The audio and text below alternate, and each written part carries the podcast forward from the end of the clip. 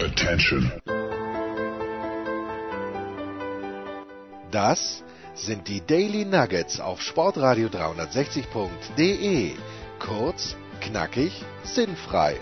Gemäß unserem Motto: hart in der Sache, nicht im Nehmen. Heute mit dem Blick auf Fußball.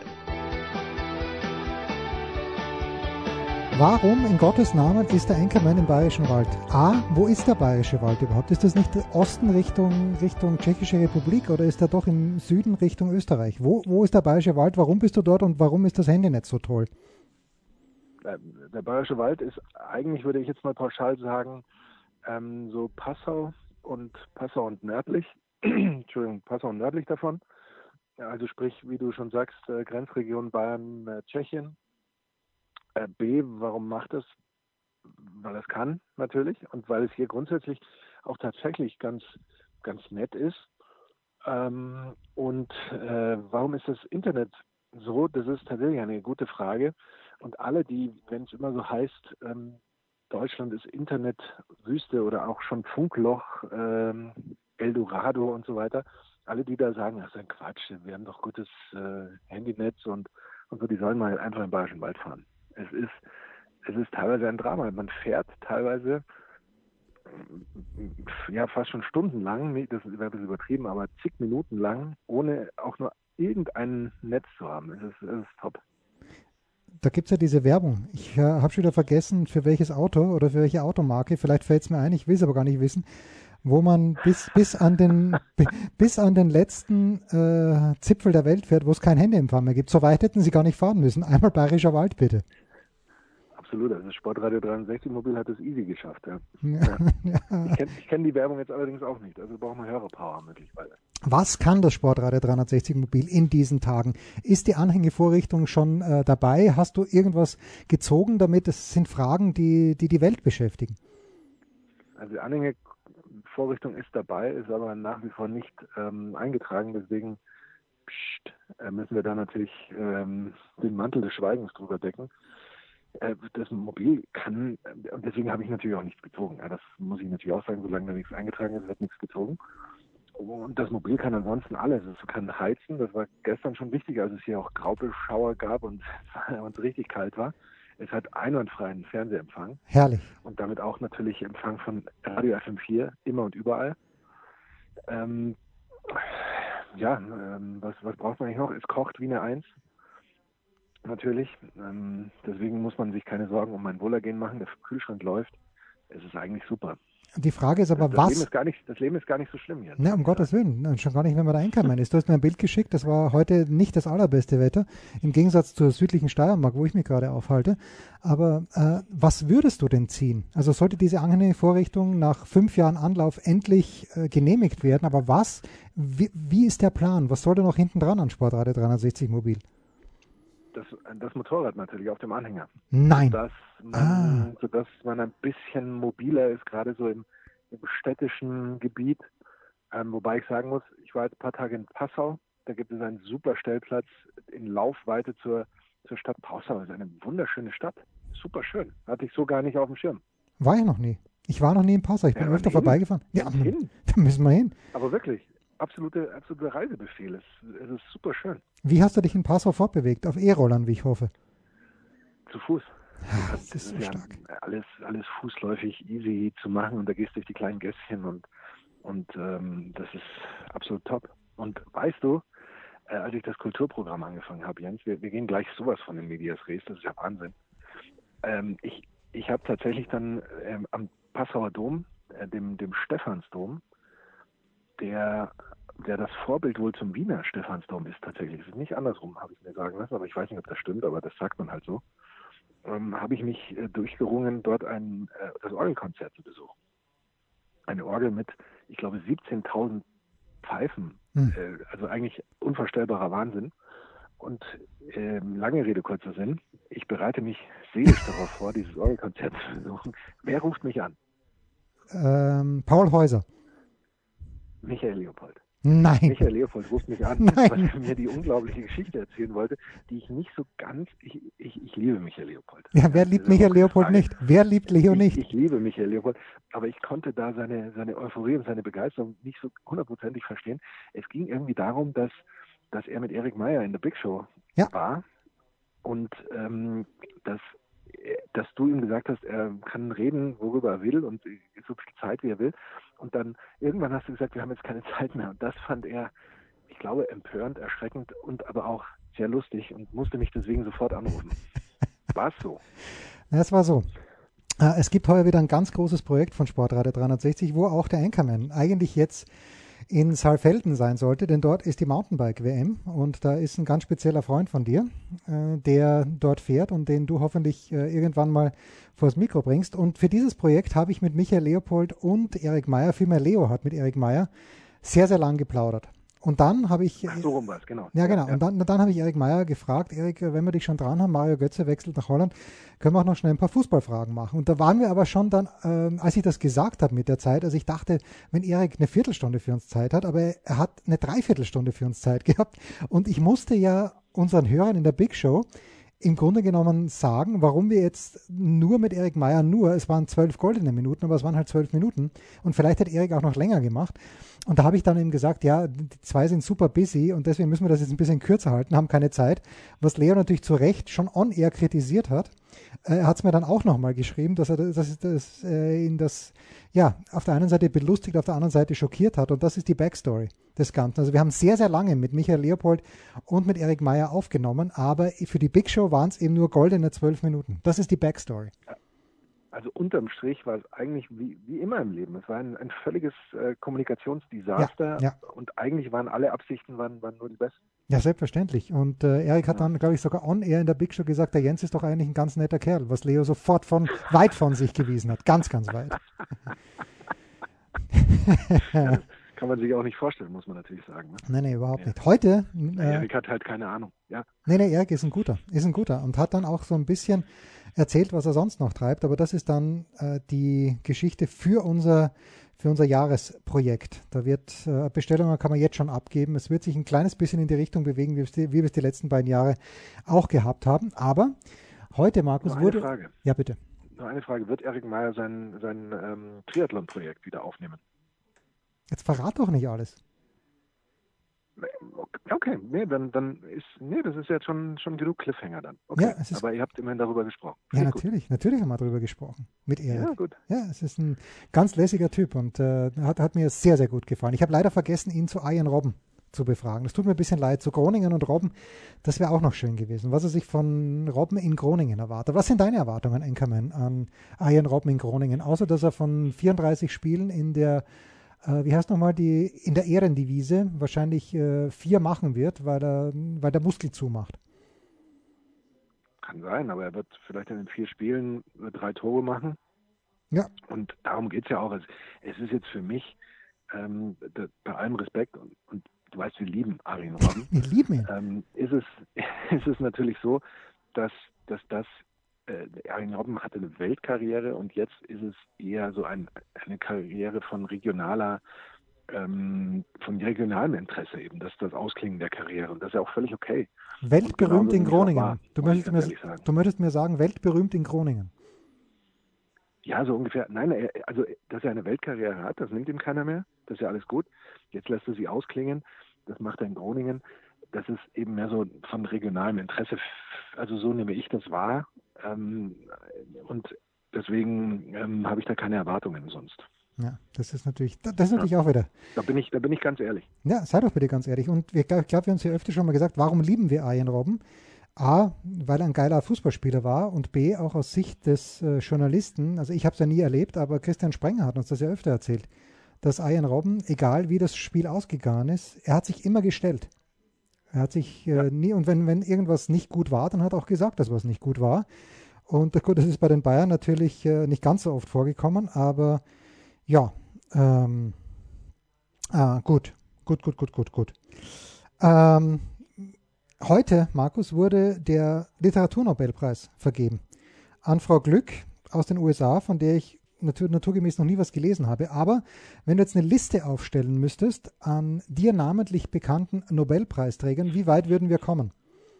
Bräuchte man ein ganzes DIN A4-Blatt oder können wir es achtmal falten und dann äh, eine Dings rausnehmen? Ich glaube, ich käme, wenn ich lang nachdenke, auf zehn. Boah, das wäre schon stark. Also jetzt Literatur oder generell? Nee, generell, generell, generell. Also ich muss ganz ehrlich sagen, dass, ähm, dass also selbst wenn ich einen dicken Edding hätte, glaube ich, wäre wär das achtmal gefaltet noch zu wenig. Also ähm, Nelson Mandela, Friedensnobelpreis, also, können wir uns darauf einigen, oder? Das ist äh, nicht ja, nachgeschaut. Okay, oder ich, ich kann mich auch erinnern, Barack Obama hat den Friedensnobelpreis, ich weiß, die Europäische Union hat den Friedensnobelpreis. Das hätte ich nicht mehr gewusst. Ähm, meines Wissens ja, ich glaube schon. Also ich, ich weiß nur, die ähm, beiden österreichischen Literaturnobelpreisträger, ähm, der Hanke hat es gewonnen und ähm, mhm. die Elfriede Jelinek. Und beide waren, sind sehr, sehr kontrovers diskutiert worden. Und ich glaube auch, dass Philip Roth gewonnen hat. Den, äh, das sind die drei, die mir jetzt mal spontan einfallen. Und Mutter Teresa hat, glaube ich, mal den Friedensnobelpreis bekommen. Sag mir noch mal ganz kurz, welcher Musiker kürzlich den äh, Bob Dylan. Bob Dylan. Bob Dylan. Genau. Ja, ja. Okay, auf den kämen wir noch. Ja, ich merke schon zusammen, du, damit können wir ein Buch über Friedensnobelpreisträger schreiben. Ja, zusammen sind wir stark. Wobei Bob Dylan hat, glaube ich, den Literaturnobelpreis äh, bekommen und nicht den, den äh, Friedensnobelpreis. Nee, Literatur, genau. Ja. Da, da, möchte ich jetzt aber, dass wir zurückspulen und das nochmal nachhören. Ja, das, also, das habe ich ja auch gesagt. Ja, also ausnahmsweise war ich da textsicher. Ja, das denke ich mir auch, textsicher. Ja, kurze Pause und dann äh, werden Markus und ich versuchen, fernmündlich, aber ich habe die Wettquoten vor mir, ich habe alle Tabellen vor mir, fernmündlich versuchen, einen äh, sachgerechten Kurzpass über die Bühne zu bringen.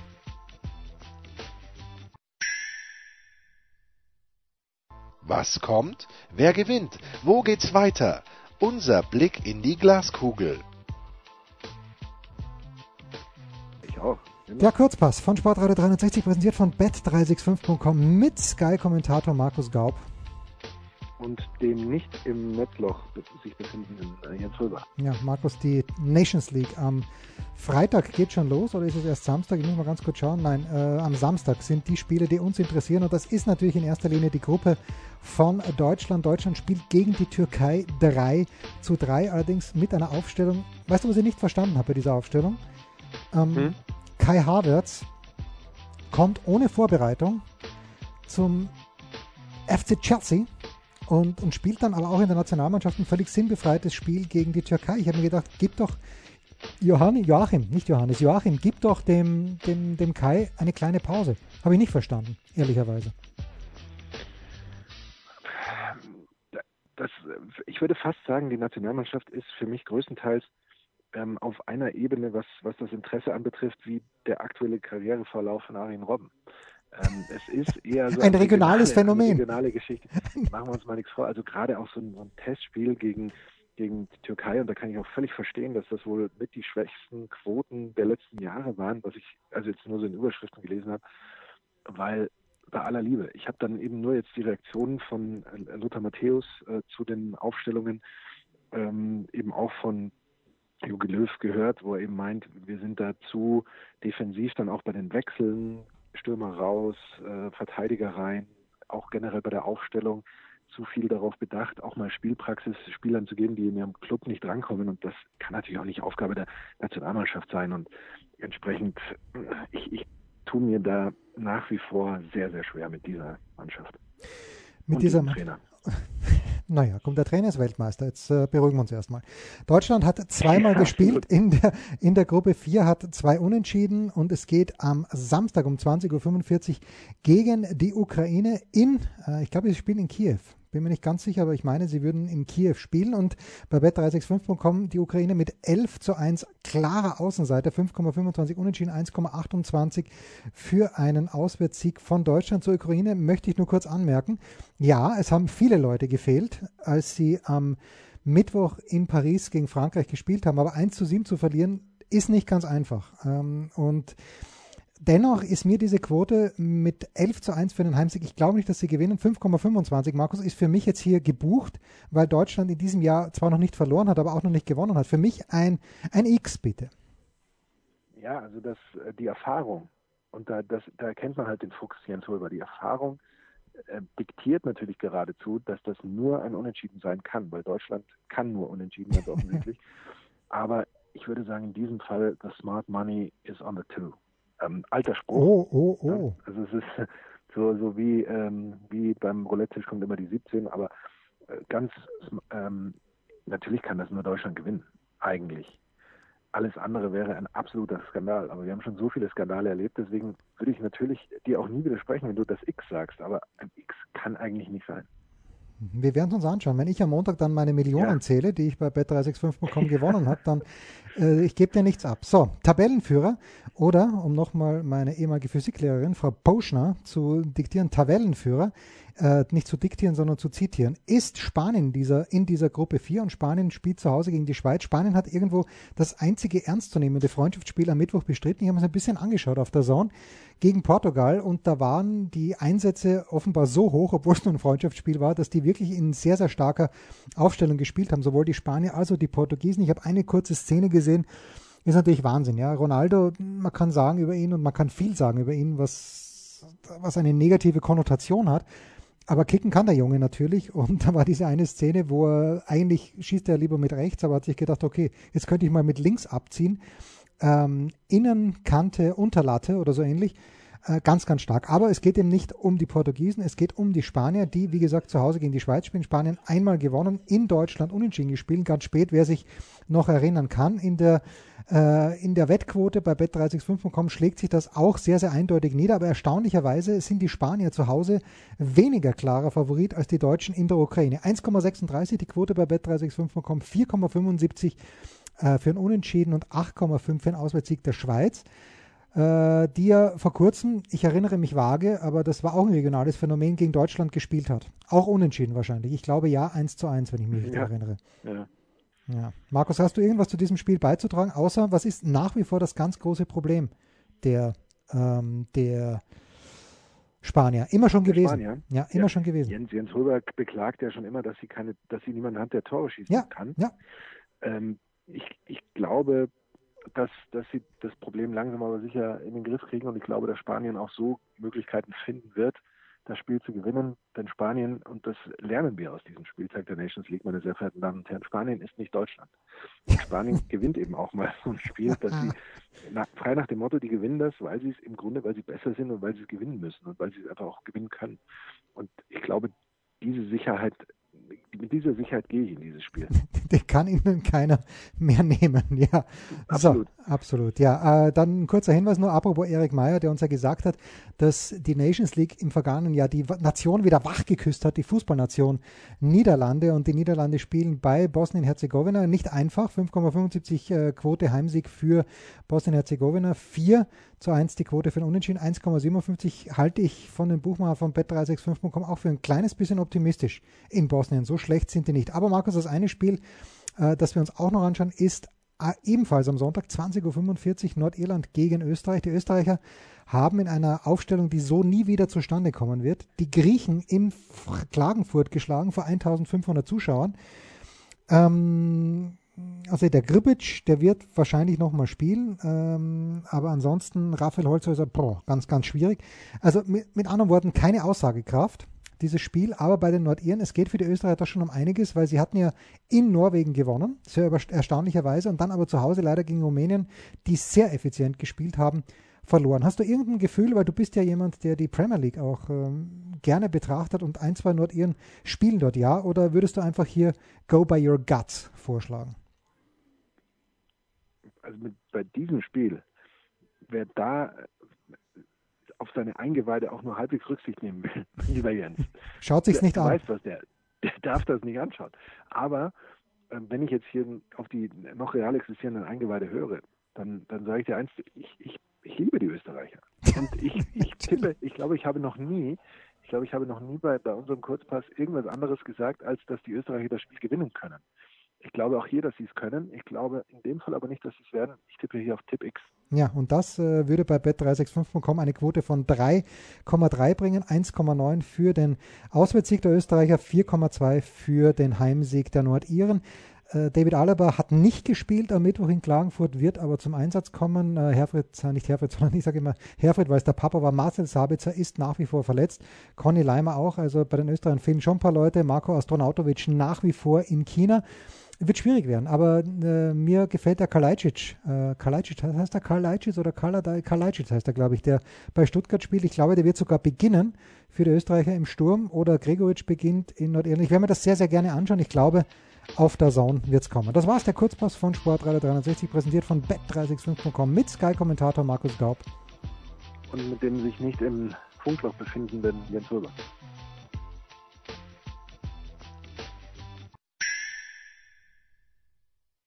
Der Passgeber, der Eigentorschütze, der King of the Road, unsere Mitarbeiter der Woche. Wie ist der weitere Plan, Markus? Bayerischer Wald, ja, ist verstanden. Ich noch in der Steiermark werde mich am Sonntag nach Hause, also Richtung München, begeben. Äh, oder vielmehr vielleicht so, sogar schon am Samstag, bin mir noch nicht ganz sicher. Aber wie ist der weitere Plan des Anchorman? Wenn das Wetter so bescheiden bleibt, wie es ist, oder soll es besser werden?